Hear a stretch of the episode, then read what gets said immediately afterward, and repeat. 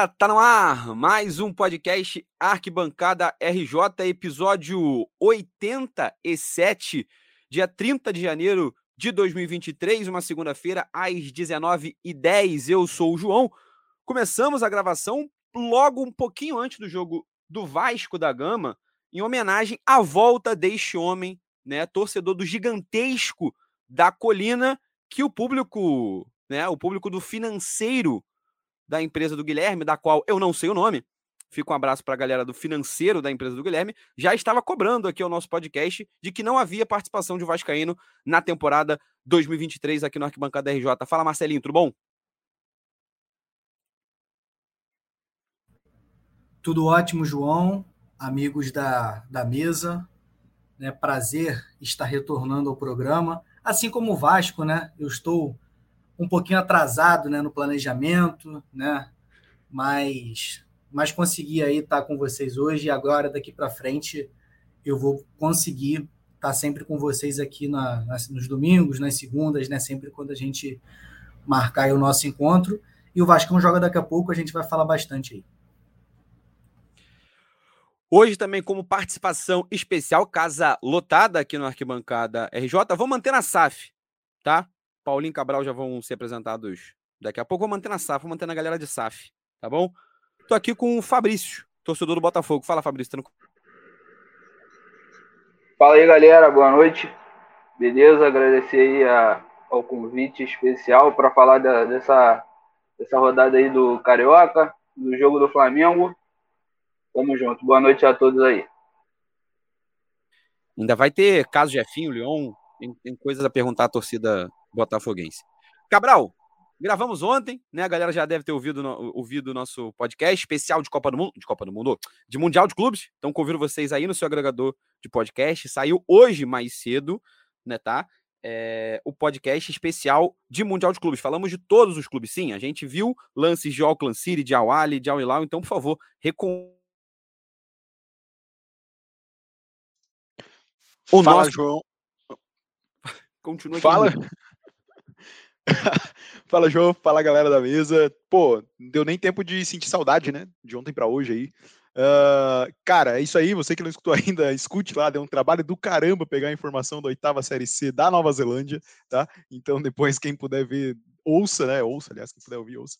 É um prazer estar com vocês, um pouco mais triste no dia de hoje, aí, depois do, do sábado, mas faz parte, segue o baile amanhã é outro dia. Vambora. E também triste, tal qual nós é, flamenguistas. Paulinha, fala Paulinha, tudo bom? Fala galera, boa noite. É, então, triste e indignada pelo jogo de ontem. Estou indignada. Hoje aqui vai ser minha, minha terapia junto com vocês, porque eu vou.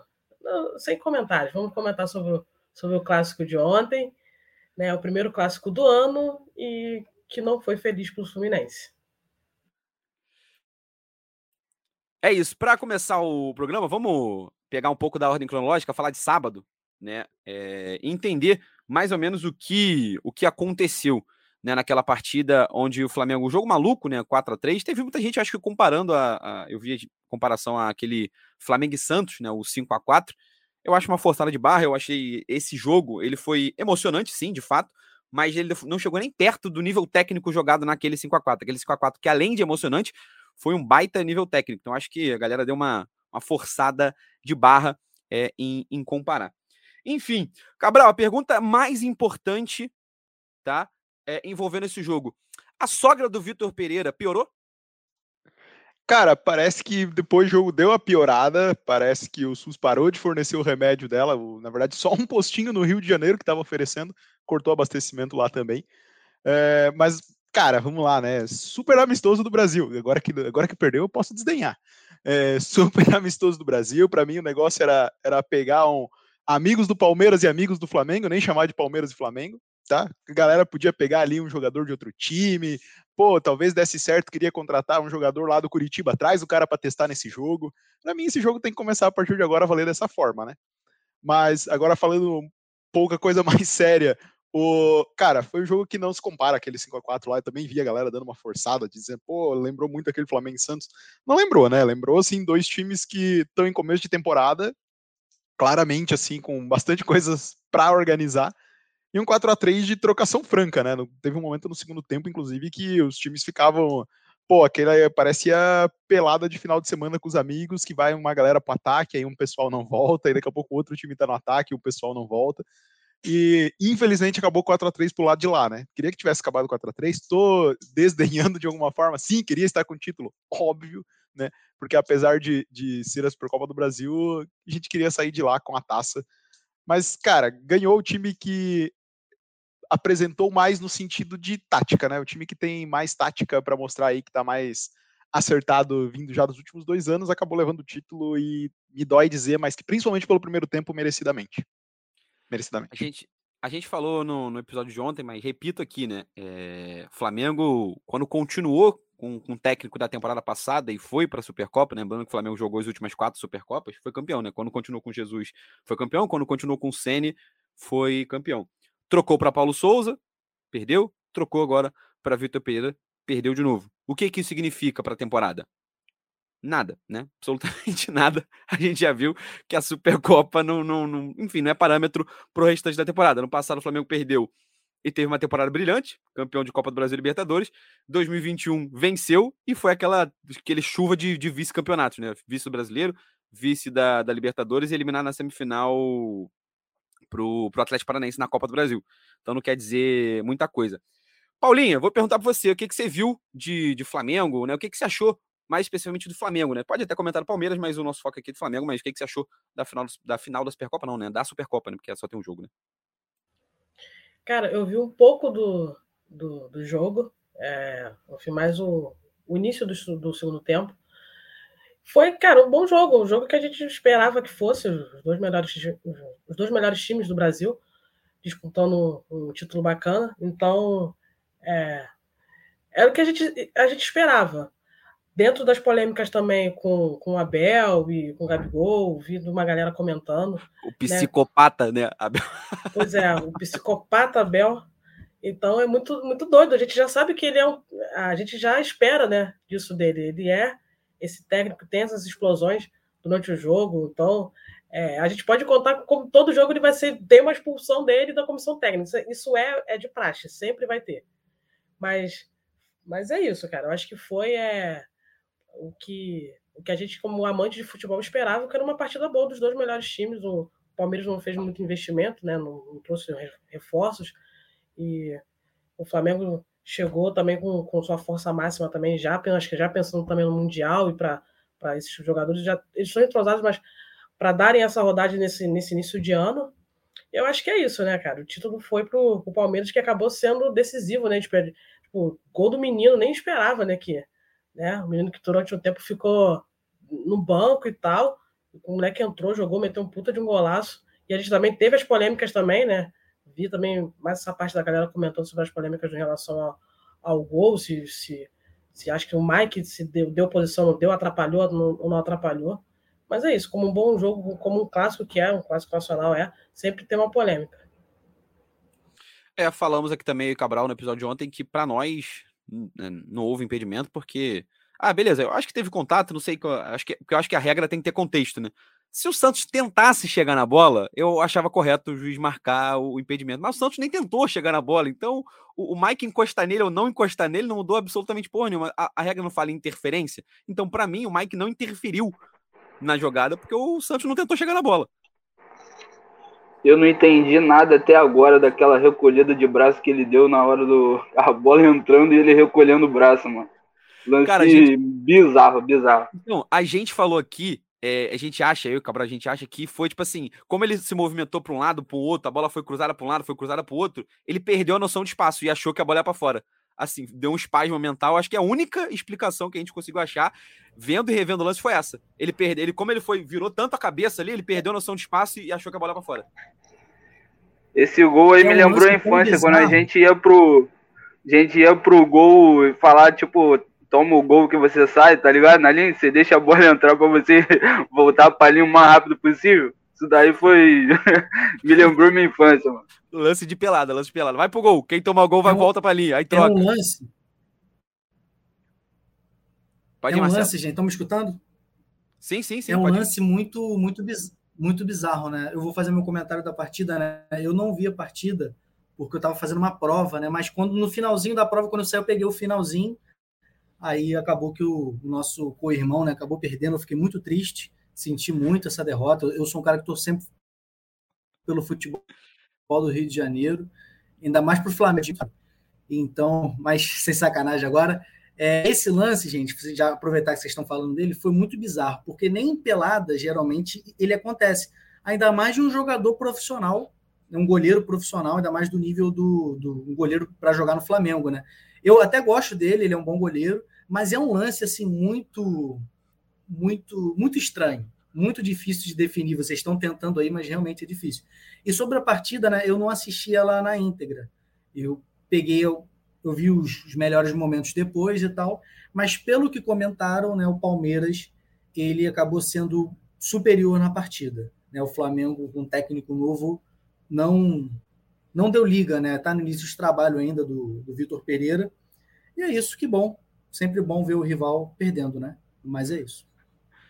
É, eu acho que até teve uma outra coisa que dá para você tirar, né? Depois que a cabeça dá uma esfriada, torcedor rubro-negro, acho que dá para você tirar uma outra coisa. Acho que, por exemplo, o envolvimento muito mais do, dos laterais, né? Acho que o, o Ayrton Lucas muito mais participativo, acho que pode ser uma arma, né? O Vitor Pereira gosta de jogar pelas laterais, é, é, apesar de sempre estar tá mudando o esquema dele, é, é, algo em comum entre os esquemas quando a gente vai pegar Porto, quando a gente vai pegar Fenerbahçe, é, Corinthians, ele gosta de explorar laterais, tanto que é, é, se diz muito que, por exemplo, Everton Cebolinha é um jogador que vai ter mais chances com, com o Vitor Pereira exatamente porque ele gosta de explorar as, as laterais do campo. Né? Então você vê Varela passando o tempo todo, você vê Ayrton Lucas participando o tempo todo, talvez saindo até na frente do Felipe Luiz nesse, nesse momento. Enfim, é... Cabral, o que, que você acha que a Supercopa pode impactar no, no Mundial? Cara, é muito mais assim, pode impactar um pouco a moral do time? Eu acho difícil, porque é um time já bastante fechado também, né? A gente fala do, do, elenco do Palmeiras, que já joga bastante tempo junto, mas o time do Flamengo não é diferente. Uh, tem muitas coisas ali que, claro, obviamente, precisam ser revistas, né? É, o primeiro tempo, principalmente, Marcelo, foi um, um, primeiro tempo que o Palmeiras, toda a segunda bola era do Palmeiras. Então, escanteio, a bola tirada na defesa do Palmeiras, era do Palmeiras. No ataque, era do Palmeiras. Gerson e Thiago Maia estavam muito longe das, das linhas, assim, foi um jogo bastante abaixo principalmente do Gerson, ainda o Thiago Maia teve um, um, no meu ver, né, uma sobrecarga em campo, sentiu falta do João Gomes jogando com ele, tá? É, mas assim, alguns ajustes para mim bastante pontuais. Ontem até no, no, outro no episódio falando do mundial a gente comentou, né, de como olhar pelo copo meio cheio para esse jogo. É um jogo em que jogou contra o Palmeiras, que é um time que tem uma defesa notável, né? Que a gente sempre fala do sistema defensivo do Palmeiras de forma positiva. É um time que perdeu três jogos no Campeonato Brasileiro do ano passado. E num dia ruim de Flamengo, num dia que o Flamengo não se encontrou em campo na questão tática, o Flamengo fez três gols. Ah, pô, tu tá olhando, né? O time ficou 4x3, tá olhando. Sim, estou olhando de forma otimista. É, Foi o que pra, restou. É, para embalar para o Mundial. O lance, o lance do Santos ainda, além de tudo, olhando hoje com mais calma, assim, mesmo que ele quisesse, ele não chegava na bola, a bola tá muito longe dele, tá? Uh, então, se ele se atirasse na hora que, o, que a bola foi, é, é, ele não chegaria. Mas o que pega para mim também, além desse lance dele ir e voltar várias vezes, a bola dá nos dois pés do menino. O menino erra o chute. E aí, para quem já jogou no gol, sabe que aquela bola que, tipo, pô, tu não espera. Porque tu firmou o pé de apoio e ela desviou no pé do mesmo cara. Então te quebra o pior, O pior chute pro goleiro é o chute ruim. É o chute ruim, cara. O cara errou o chute.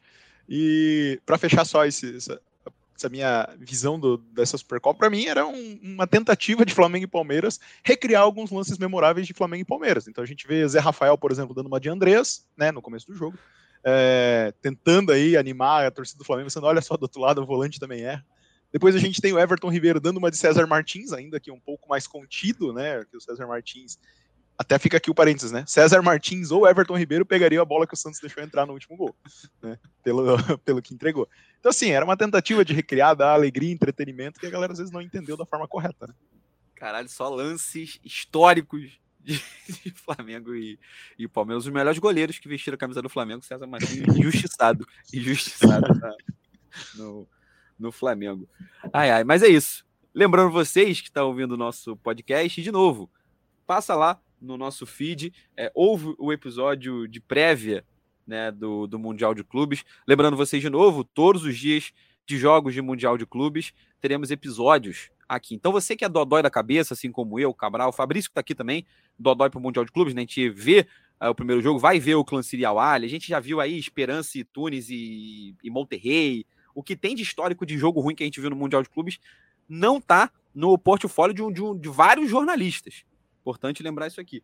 Então, você também, se quer rodar da cabeça, ou que é flamenguista e vai quer acompanhar, ou que quer secar, vai lá, passa no nosso, no nosso podcast é, e, e, ouve, dá, dá aquela compartilhada no, nos grupinhos de WhatsApp tudo mais. Beleza? Vamos, vamos seguir, passar para mais um clube, falar de Vasco, né? Deixar o nosso querido Marcelo brilhar, já que a galera tava pedindo o momento né, do Vasco caindo aqui. Marcelo, é, cara, duas coisas.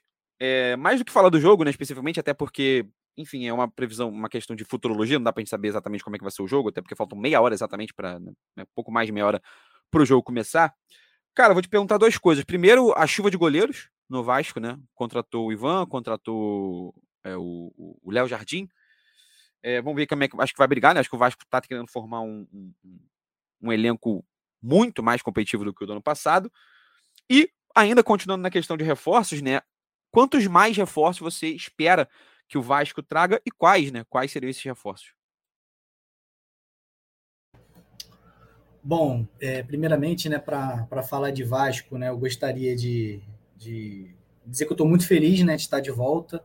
O pessoal aí estava cobrando, né? Cadê o Vasco no programa? É bom sempre quando tem, tem um representante dos quatro grandes, né? Eu estou de volta aí e é sempre um prazer falar de Vasco da Gama, ainda mais numa temporada que a gente sente que vai ser, se de repente não não seja, né? Não dá para a gente não dá para saber como é que vai ser algo repleto de títulos, né? O primeiro ano de uma SAF, né? Se consolidando, a gente espera, assim como o Botafogo fez no ano passado, um ano bem mais tranquilo, um ano que você tenha prazer e satisfação do clube, porque nos últimos anos todo todo jogo do Vasco para o torcedor que é fiel, que sempre vê os jogos, você tem que tomar uma tarja preta, um Rivotril, suco de maracujá para aguentar assistir os jogos do Vasco. Assim, é, faz mal, entendeu? Faz mal, você se desgasta.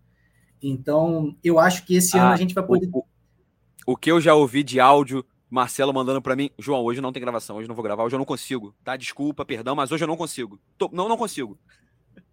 É, porque o que acontece? Saudade. Você é, não, é, não é ser covarde, assim, no sentido de, pô, pô, seu time perdeu, você não quer falar agora. Pô, se seu time só perde, você, entendeu? É complicado. Não é ser covarde, é, pô, é que você tem que ter um pouco de paz, né? Mas, brincadeira à parte, eu acho que esse ano a gente vai conseguir ter uma temporada que a gente tem um time né, que minimamente consiga performar, e isso é de. Para a gente que viveu esses anos aí, né, com alguns rebaixamentos, é uma paz terrível. Né? Mas respondendo suas duas, seus dois questionamentos né, sobre o goleiro e qual é a outra? As posições? As contratações no geral. Ah, quem, sim, vocês, quem, quais que você acha que precisa de um volante, zagueiro, é, atacante? Isso, eu, eu, eu, te, eu, venho gostando muito né, do, do Paulo Brax no mercado, né, que é o executivo do Vasco, porque a torcida do Vasco ainda não entendeu que para você comprar jogadores de outros clubes, jogadores ainda mais que podem vir a ser titular, que são titulares nas suas respectivas equipes, demanda tempo para uma, uma negociação. Vou dar o exemplo do rival. O Flamengo, para trazer o Gerson, demorou não sei quanto, não sei quanto tempo um mês, dois meses, não sei. Mas é isso, porque envolve um grande jogador, envolve grandes valores. E o Vasco vem formando seu elenco, né, do zero praticamente, no, no médio prazo, né? Não vai trazer 10 jogadores, um pacotão, que igual o Eurico fazia, pacotão do Eurico, cinco jogadores, três vinham do Olaria e dois do Bangu. Entendeu? Jogador fraco é fácil, pô, você contratar. Agora, os bons, os, os medianos, para bons são mais difíceis, né? Então o Vasco vem paulatinamente montando o seu time. Só que a torcida do Vasco, a Vascarente, né, ela tá desesperada e acha que já vai ter um time estrelado e já tem que ter o time montado. Não. O planejamento do Vasco é montar o time, ter ele montado de 80 a 90% até abril, quando começa o brasileiro, e terminar de reforçar na metade do ano na janela da Europa. Gostei das contratações né, do goleiro, do Ivan, que foi até para a seleção brasileira, mas depois que foi para o Corinthians, né?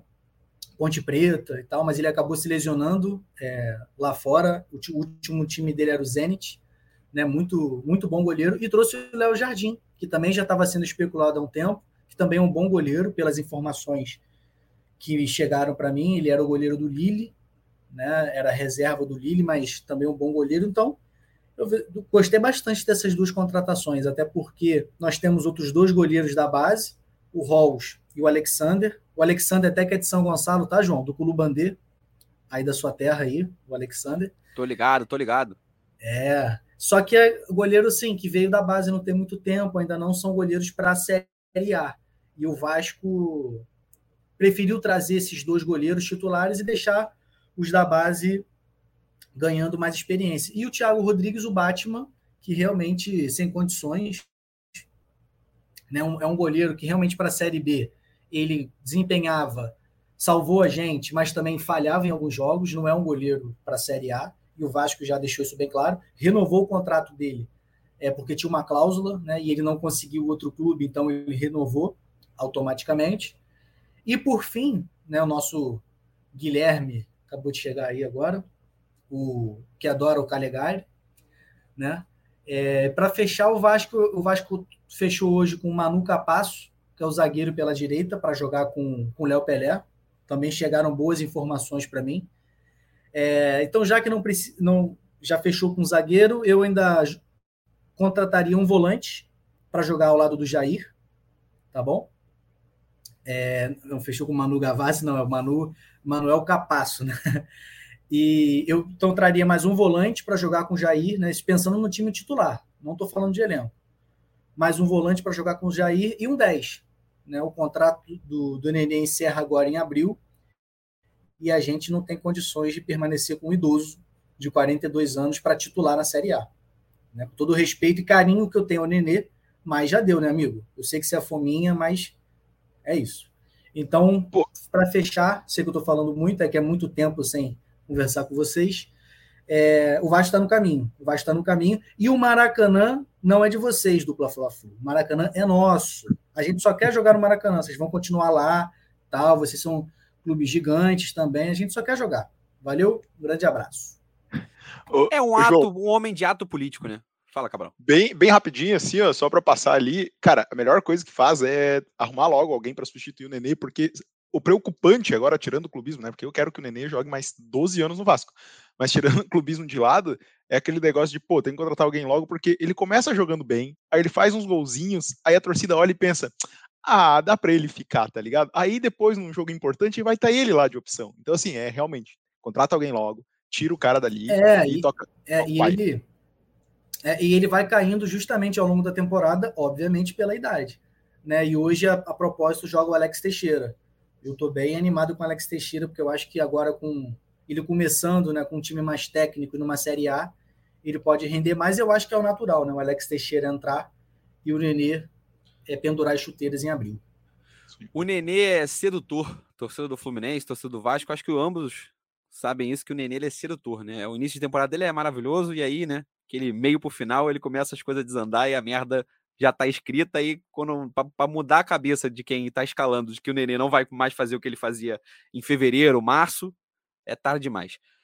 Cara, Fabrício, vou te chamar você que é torcedor do, do Botafogo, te chamar para conversa. Cara, antes da gente entrar em Botafogo é, especificamente, só para servir como experiência, é, cara, olhando o Vasco e Botafogo, o que, que você vê de, de similar, né, de parecido nesse processo de início de SAF? Né, tanto o Botafogo já completou um ano, e pro, pro Vasco, né? Que está iniciando a primeira temporada agora, de fato, como, como SAF. É, então, cara. É, primeiramente, queria dar boa noite aí ao meu filho Guilherme, acabou de entrar. É, seguindo aí o, o assunto do, em, em relação à SAF do Botafogo e do Vasco, eu acho que o caminho que o Vasco tá, tá construindo é, é esse mesmo.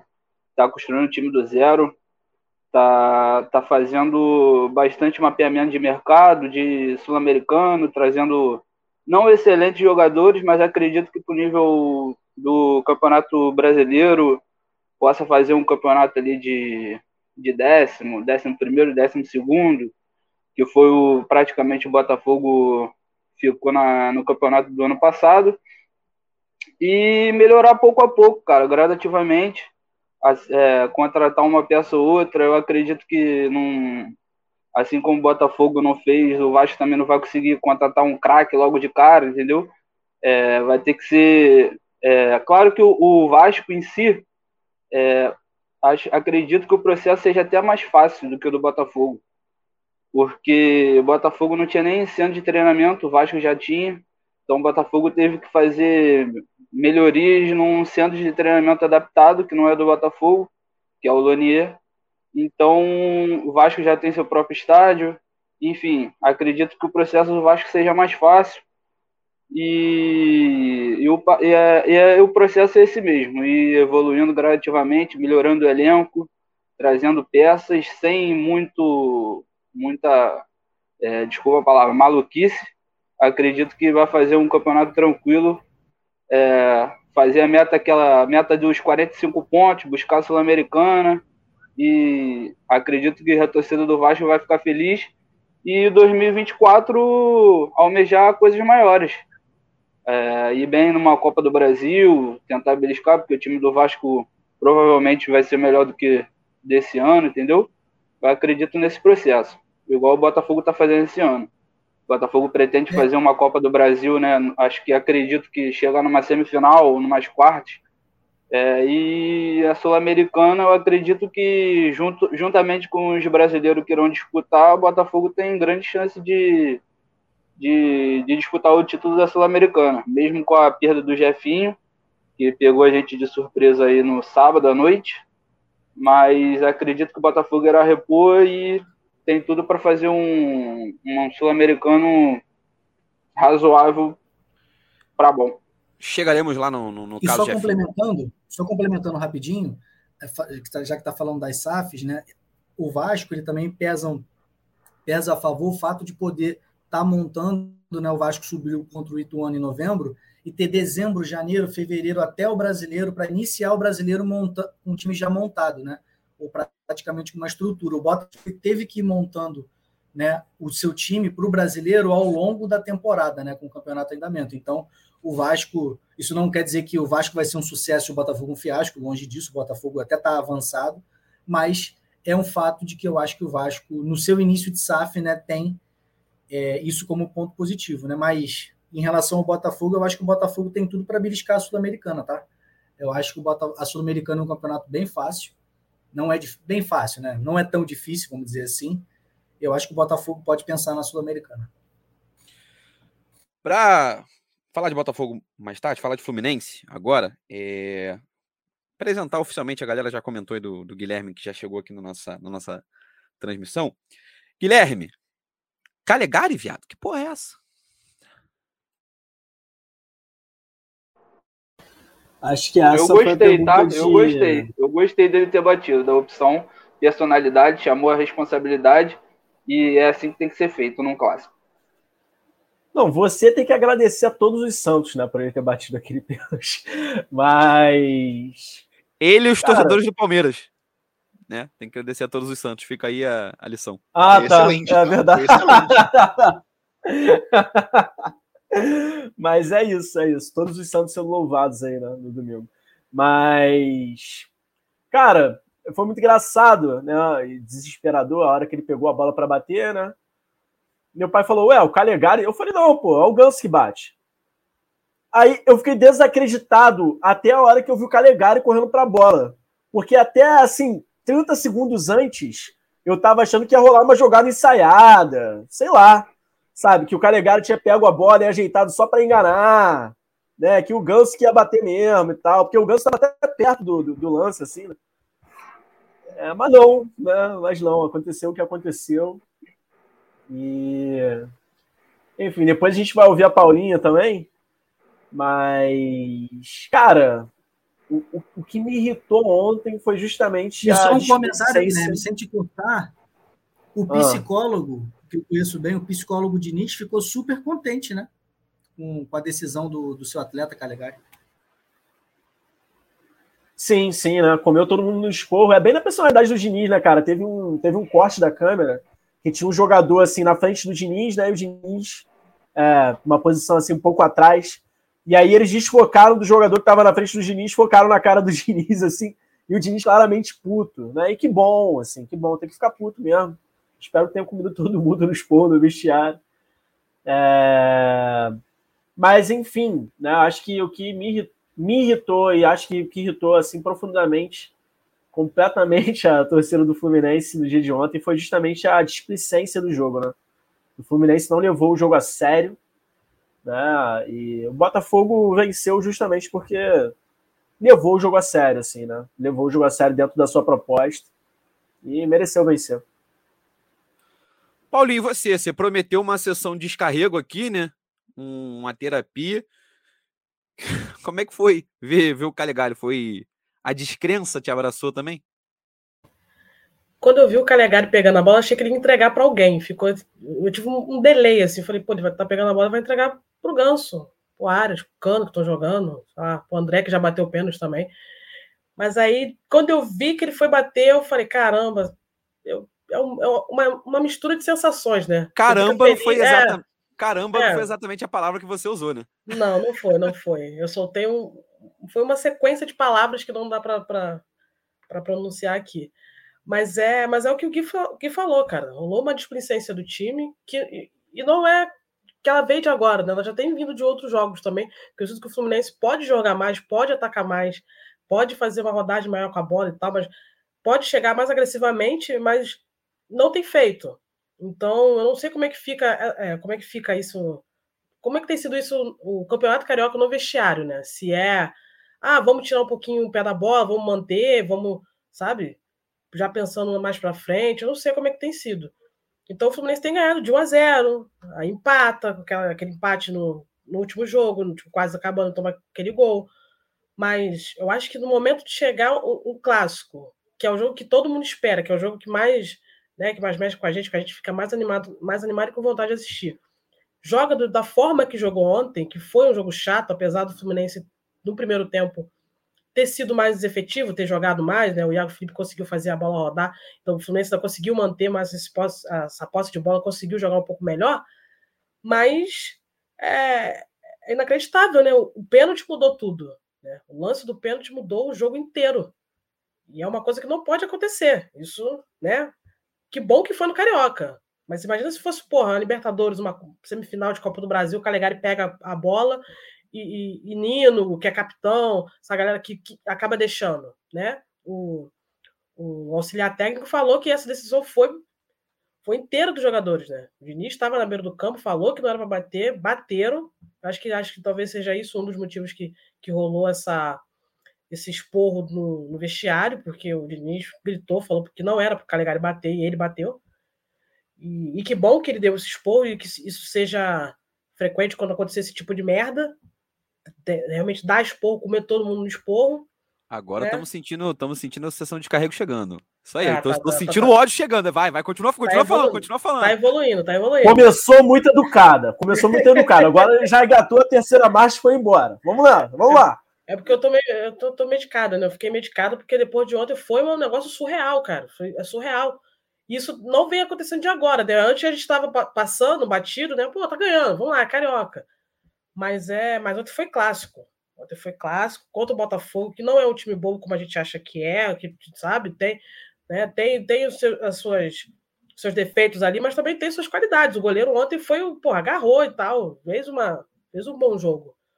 Mas o Fluminense tem sido displicente nesses jogos do Carioca. A gente acaba, acaba disfarçando porque tá ganhando, né? Mas outro era o jogo para ganhar um clássico, para dar mais um, para dar uma moral, para ir para a liderança, e o Fluminense mais uma vez não foi. Isso já assim, isso é uma coisa que é todo ano. Fluminense jogo da liderança do Campeonato Brasileiro. Fluminense vai lá, Fluminense o último do campeonato vai lá e perde. Isso é todo ano. E agora começou agora no, no, no clássico, na semana passada também, que se ganhasse também seria líder, mesmo com o jogo a menos. Mas é isso, foi um jogo que foi apático. É, um jogo que deu sono, estava cansado e assisti o jogo e me deu sono, porque o Fluminense não conseguiu ser, ser agressivo, não conseguiu, sabe? A gente fica. Acende um sinalzinho de alerta, mesmo que, que, que fraquinho, mas acende, né? Acende, porque a gente está início de temporada, o time já era para estar tá mais. É, eu acho que mais é. Né, não, não, não digo entrosamento, porque é o time que jogou no ano passado, então já tem entrosamento, o time titular mas era para vir com mais vontade, demonstrar que está jogando com vontade. Eu não tenho sentido isso nos jogos do Fluminense. É aquele ganhou de 1 a 0 e toma aí. Não acho que não é isso. Eu acho que a gente os jogadores têm que demonstrar que estão com vontade de chegar mais, mais forte, ser mais agressivo, mais afetivo, chegar, né, chegar no gol, aquela chance clara de gol, chegar com mais firmeza e ganhar, cara, ganhar. Mas é isso. Esse, esse primeiro clássico aí eu fiquei desapontado. Eu esperava, esperava mais. Esperava mais do Fluminense. Guilherme, é, enfim, olhando como torcedor, é, a gente já comentou aqui, brincou, né? É, tava eu, você e o Cabral no último episódio, a gente brincou, né? Que o Fluminense estava usando a tática do. É, não vão mexer no vespeiro, né? Vamos fazer pouco gol, porque o outro time não, não reage tanto, a gente vai lá e ganha de 1x0. É, mas o que que você, que você olhando, né? O que que. É, é, eu vi alguns torcedores do Fluminense no Twitter comparando ao Fluminense do Diniz de 2019, né? Que era um time que tocava a bola, tocava a bola, tocava a bola, tocava a bola, tinha muita deficiência, muita dificuldade em, em fazer gol, né? Mas o que, que você é, acredita a, a, essa falta de, de, de, enfim, de bola na rede do Fluminense nesse início de temporada? No primeiro tempo, eu acredito a presença do Iago Felipe em campo. É, que, enfim, o Arias é um excelente jogador, mas ele sozinho não é suficiente para fazer as infiltrações ali necessárias, até para fazer a bola chegar no cano, enfim. É... Um abraço aí pro nosso querido, queridíssimo Whisky, tá? Whisky. Ah, é, latino pra caralho aqui. é... E aí, no segundo tempo, o Diniz até consertou o problema, né? Ele colocou o Keno, e aí o Keno ali pouco antes do pênalti já estava causando um pequeno salseiro, né? Já estava ensaiando salseiro na defesa do Botafogo.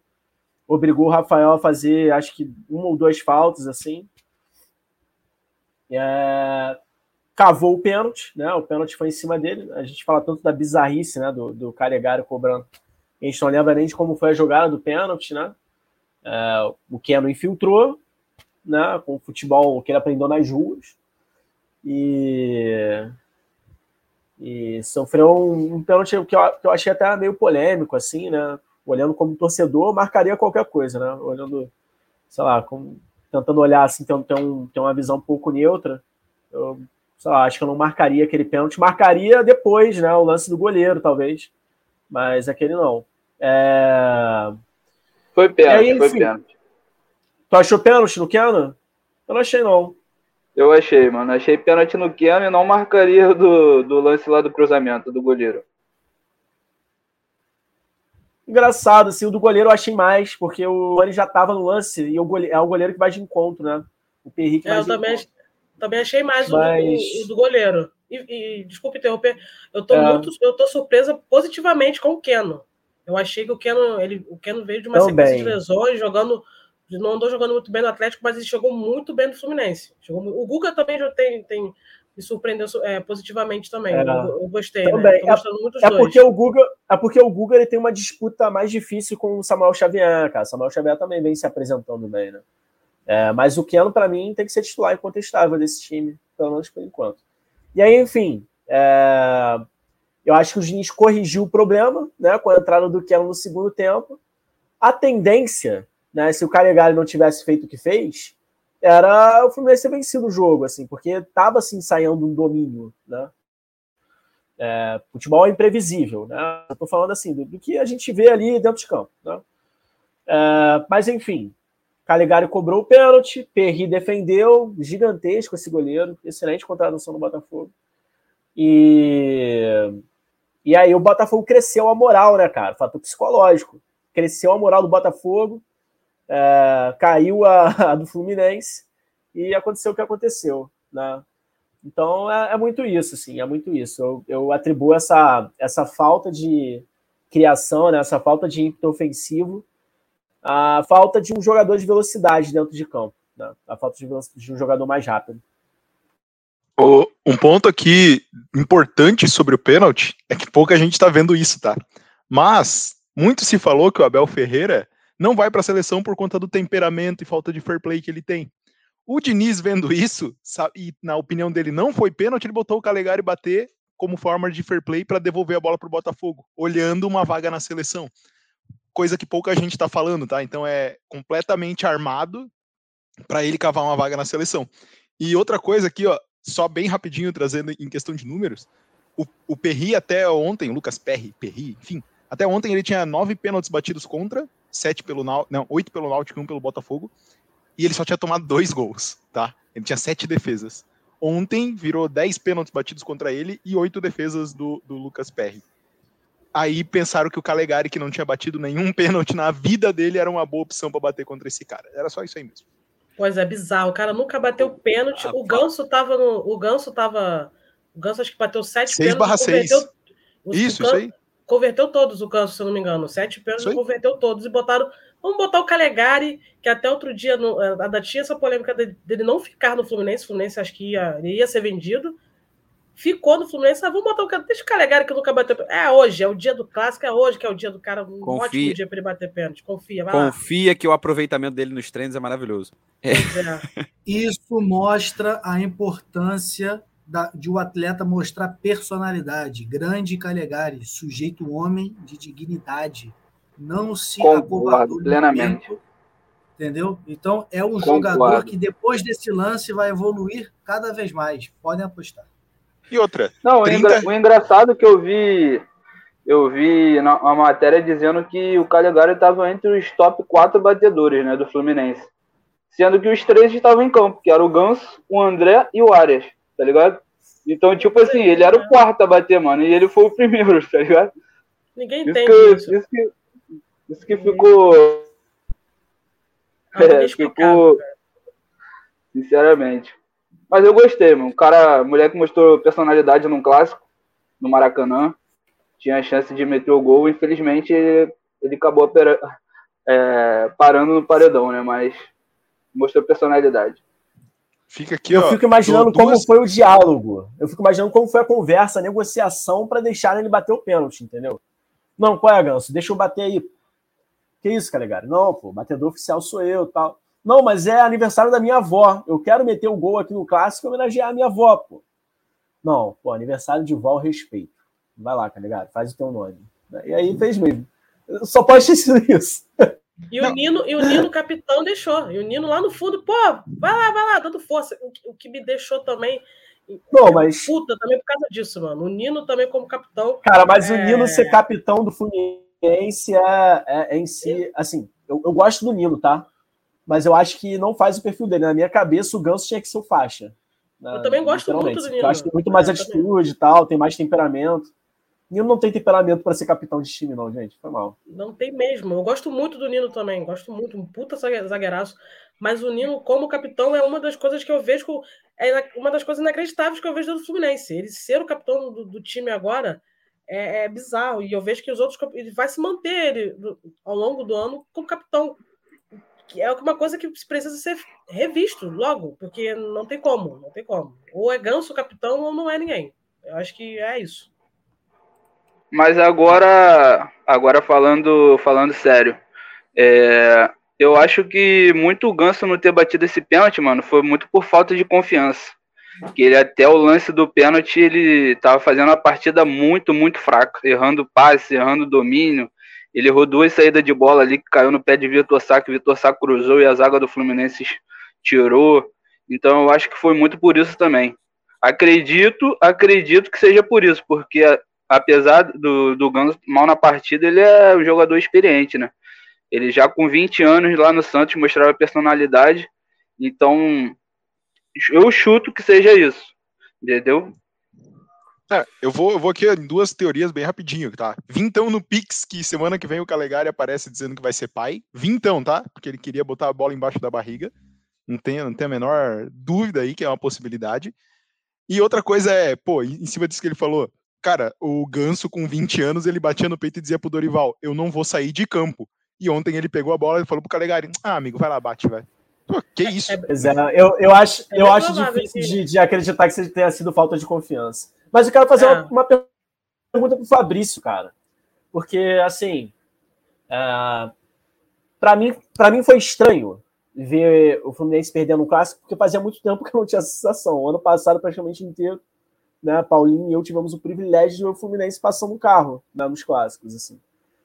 É, de uma maneira geral. Tivemos uma derrota Esse ano Botafogo. vai ser o fogão. Esse ano vai ser o é, fogão. Tivemos, um, é, tivemos uma derrota para o Botafogo, né? Que foi quase que uma vitória, né? Porque o Botafogo saiu eliminado do jogo, o Fluminense saiu, saiu classificado para a final, na qual viria a ser campeão.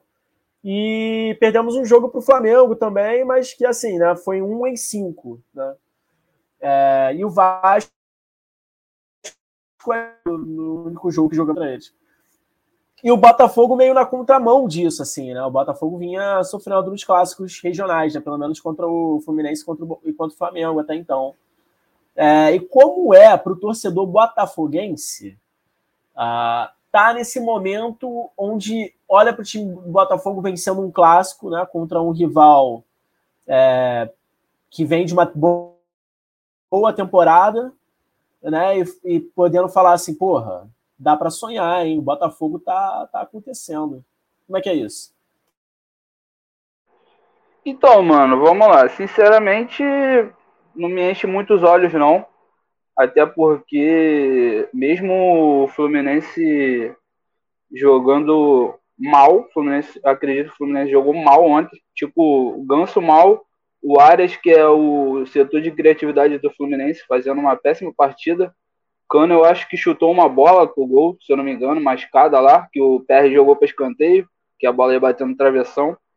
E mesmo assim o Fluminense foi dominante, tá ligado? Mandou no jogo, Botafogo ficou atrás, fechadinho. É, então, tipo, não me enche muitos olhos, não. Claro que é importante vencer, ainda mais num clássico no Maracanã contra o Fluminense. Mas ainda tem muita coisa para mudar. Botafogo, Botafogo tá com o departamento médico cheio ainda jogadores em transição, tá sem o goleiro titular, que até então é o Gatito, mesmo com o PR em grandíssima fase, não sei como que vai ser quando ele voltar. É, outra tá com o Eduardo e o Lucas Fernandes machucado, que junto com o Jeff foram, acredito, né, junto com o Tiquinho também, acredito que são formam os quatro, os quatro melhores jogadores do Botafogo na temporada do, do ano passado.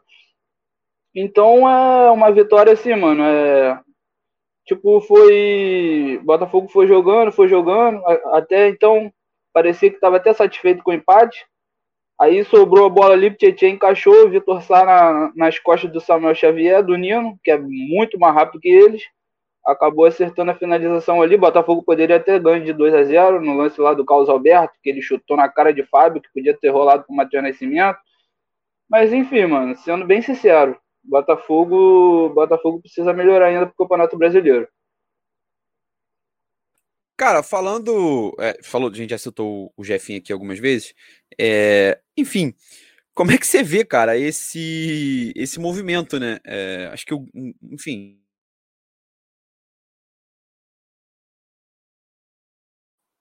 Acho que tá no, no imaginário do, do torcedor, né? Desculpa a galera tá ouvindo a gente, o meu áudio deu uma cortada tá no imaginário do, do torcedor é, esse medo, né?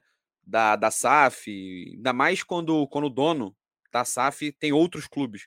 Né? Acho que o torcedor do, do, Cruzeiro sempre fala isso quando vê o Ronaldo com, com o Valladolid. Talvez o medo menor, porque o Valladolid é, é menor do que o Cruzeiro em, em, expressão. Não que o Lyon seja maior, mas né? joga Champions, enfim, tudo mais. É, o torcedor do, do Vasco, né, sempre é zoado pelo Genoa ter caído lá para a segunda divisão, né, de ser clube satélite do, do, do Sevilha, enfim.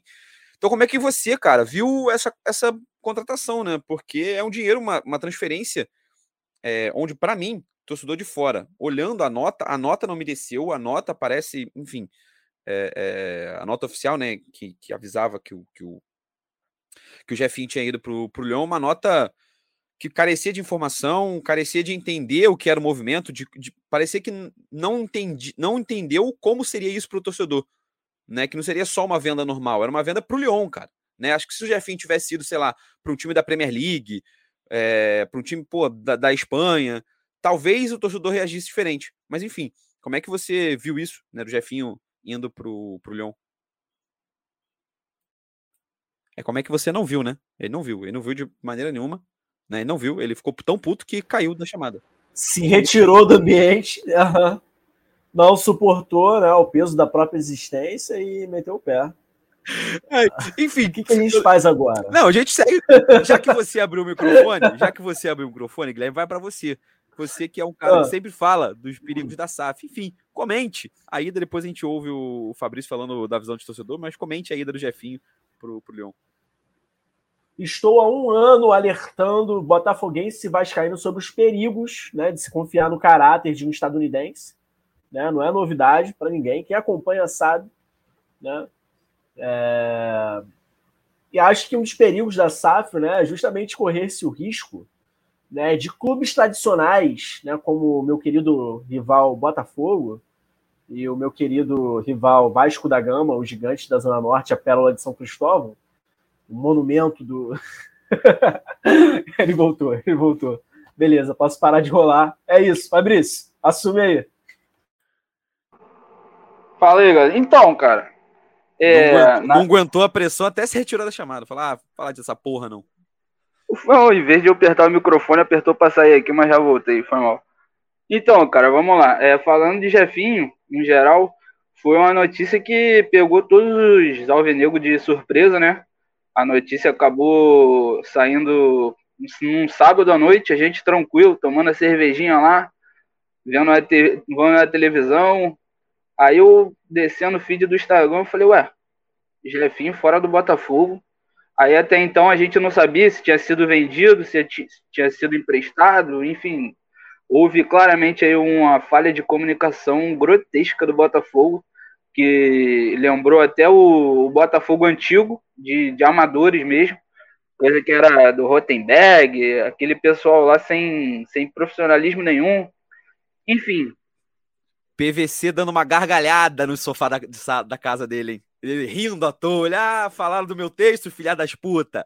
Tá aí, ó. Exato. Ele, ele deve ter sido o único que gostou. Mas enfim, mano, é, agora que apareceu né, as informações certas e tal, é, Botafogo, na verdade, foi por empréstimo, né? Não foi, não foi a venda pro Lyon, foi um empréstimo com opção de compra. Isso, e foi um empréstimo com 27 milhões em jogo. 27 milhões e meio. Botafogo que tem 60% do, dos direitos do, desse, dessa, desse empréstimo, né? Botafogo acabou pegando aí, vai receber em torno de 16 milhões e meio, e o Rezende, que é o outro detentor 40%, vai receber 11. Entendeu? E, e a opção de compra gera em torno de 10 milhões de euros que se for confirmada a venda do Jefinho, a transação vai chegar a 80 e poucos milhões. Então, tipo assim, uma informação que a gente tava, pô, nosso melhor jogador e tal, mas, cara, é muito dinheiro por empréstimo, né? E até em venda de jogador, acredito que pelo Jefinho, pelo futebol dele, acredito que seja um valor bom, 85 milhões, tá ligado? E foi o que eu falei, se repor um jogador, um ponta, né, esquerdo bom, é que chegue para ser titular, eu acredito que o Botafogo, a torcida vai, vai ficar mais tranquila do que a gente ficou quando recebeu essa notícia dele, que simplesmente ia sair e, e não ia, a gente não, não, não ia repor com um jogador à altura para o Campeonato Brasileiro, para nossas pretensões, fazer uma Copa do Brasil, né? A gente ficou naquela de pô, a gente está precisando de reforço, até agora só chegou dois e saiu um, que é o nosso melhor jogador. É, fica o famoso cagaço aí. Para mim, é... Enfim, é, é algo muito bizarro, né, para quem vê, para quem acompanha o futebol de fora, essas, essas transações, né? Eu já acho bizarro, por exemplo, você ter dois times da Red Bull jogando a Champions League, né? Porque vai que, porque por exemplo, não há nenhum impeditivo no regulamento da, da, da UEFA, né, de que eles caem no mesmo grupo, por exemplo. Imagina, você tendo um Red Bull, Red Bull, né? Como é que o, como é que o conglomerado vai aceitar? Não, é melhor o Leipzig passar ou é melhor o Salzburg passar? É, essa troca de jogadores, né? Pode haver aí conflitos de interesse. É, você vê muitos jogadores, no momento em que nessa gravação o Vasco já abre o placar com três minutos de jogo. É, a gente vê, vê muito essa questão, né? Acho que o conflito de interesse fica muito claro, né? Por exemplo, na, em transferência de jogadores talvez a, a mais para frente, com mais clubes é, SAF, seja no Brasil, no, enfim, seja com mais conglomerados, tendo, sendo dono de mais times, talvez a FIFA faça alguma coisa para o futuro, né? Mas acho, acho complicado. Acho que, enfim, ela escancara um conflito de interesse muito grande, né? Porque claramente é, acho que vai ficar, fica é, natural para o torcedor do Botafogo é, imaginar que esse, que esse dinheiro vai ser revertido para o Botafogo, não dá para saber, né? Porque sai do, de um time que é do John Texton para o próprio John Texton. É, vai ser um, um, dinheiro que ele vai reinvestir no Botafogo ou vai ser um dinheiro que ele não vai gastar, né? Porque é do bolso dele para o bolso dele. Né? a maquininha, a maquininha da Stone tá no CNPJ de quem dele? É isso que eu quero é. saber, onde ele passou o cartão. Exato. Ele tá passando o cartão na própria maquininha, né? É, ele tem a maquininha isso? e passou o próprio cartão de crédito. É. Aí fica complicado, né? Você não dá para saber o que, que ele vai fazer. Acho que o Botafogo tem que ser. O Botafogo é a figura do João Texo, tem que ser cobrado para ser mais transparente. É isso, né? Ó, tô pegando esse dinheiro aqui, botando nessa conta aqui do Botafogo. Vou fazer isso aqui com o dinheiro do Botafogo. Vou investir em tal coisa. Vai ser comprado um jogador aqui, vai ser, enfim, para pagar salário, sei lá, qualquer coisa. Mas tem que entrar. Acho que é, o Botafogo tem que cobrar, né? O Guilherme é, é, bastante cético a questão da, dessa transparência da, da ISAF, né? Ele sempre fala aqui. É, mas eu acho que a torcida tem que fazer pelo menos esse papel de cobrar, né? Se o cara, se o norte-americano vai fazer isso ou não, aí não dá para saber, né? Não dá muito para confiar em, em norte-americano, como o Guilherme falou mais cedo. Mas acho que é isso. Beleza, rapaziada? Vamos encerrando mais um, um episódio. Pedir para vocês se despedirem. Paulinha, dá o seu alô final aí. Então, agradecendo a vocês, todo mundo que ouviu. É... Espero que o próximo jogo o Fluminense entre com mais vontade, que a gente ganhe. A gente vai jogar contra o Volta Redonda pela sexta rodada do Campeonato Carioca. Vai ser no Raulinho de Oliveira, às 9h10. É, vamos ver, vamos ver que o Fluminense joga com mais vontade, com mais, né, demonstre mais interesse é, para o Campeonato Carioca. A gente sabe que a gente entende todas as questões que envolvem o Campeonato Carioca, que muita gente fica desanimada e tal, mas já que está jogando, vamos querer, né? Vamos querer, Fluminense, vamos querer jogar com vontade, vamos dar uma goleadinha, vamos, pô, dois, três, vamos, vamos querer, vamos, né? Mandar um abraço para todos os meus amigos e é isso. Saudações tricolores, um abraço para vocês. Guilherme, dá o seu recado aí. Ah, infelizmente fui obrigado a falar de futebol no dia de hoje, né? eu não queria, confesso. Mas trabalho é trabalho, né? Estamos aqui para isso. E, cara, Estou me acostumando aí a essa nova realidade, né, onde o Fluminense volta a perder clássicos. Não, tá, tava mal acostumado. Mas, enfim, né, nem tudo são flores. Ah, acompanho a Paulinha no voto dela e espero que, se o Diniz for malandro, se o Diniz for esperto, no próximo jogo ele, ele escala o time titular, porque ele precisa dar uma resposta muito rápida, né, em termos de resultado, em termos de futebol apresentado. É isso. Valeu, rapaziada. Um abração. Até semana que vem. Fabrício, valeu, cara. Valeu por estar tá participando aqui mais uma vez. Já teve uma participação no, no ano passado. Aí, voltando mais uma vez, muito obrigado por ter estado aqui disponível para nós. Valeu, valeu, galera. Queria agradecer o convite aí, sempre um prazer. Esse bate-papo aí gostoso com todos vocês. Valeu, saudações alvinegras, em especial aí pro meu filho Gui e para Paulinha.